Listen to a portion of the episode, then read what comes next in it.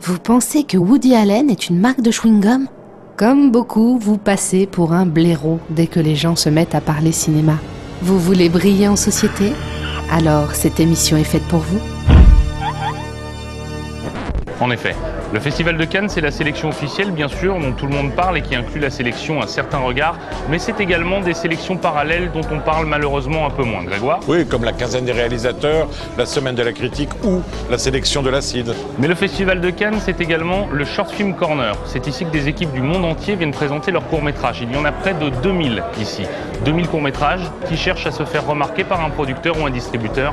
Et si nous sommes là comme l'année dernière, c'est parce que nous soutenons la création et les talents de demain. Surtout parce que vous avez dit que le café était gratos. hein. Non, j'ai pas dit ça. Ah, si. Aujourd'hui, Grégoire. Aujourd'hui, match point.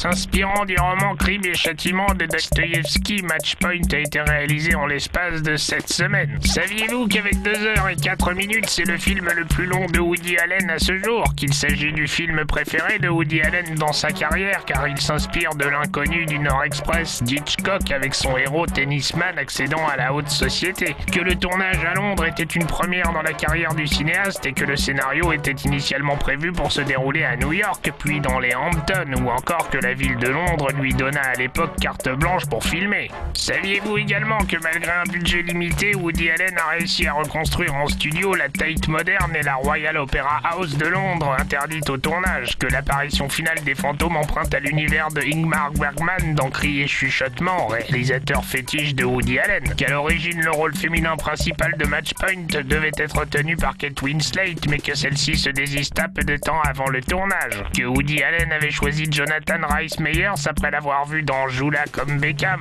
ou encore que Scarlett Johansson retrouvera le réalisateur sur Scoop et Vicky Cristina Barcelona.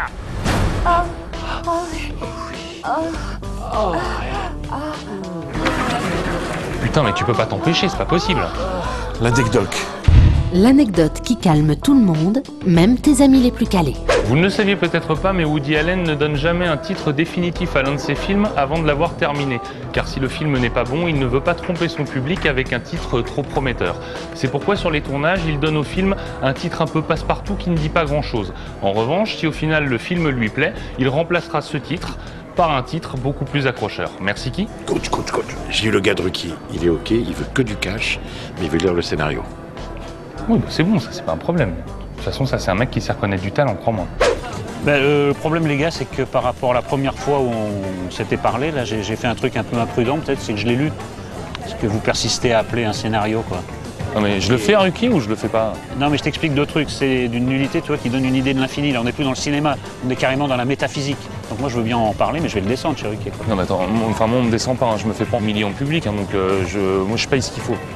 Euh, ouais, mais alors ça risque de te coûter bonbon parce que euh, si je peux me permettre une comparaison, mon curé chez les nudistes, euh, à côté, c'est le cuirassé Potemkin plus Citizen Kane, tu vois, pour une idée de la, douleur que j'ai eue à, te lire.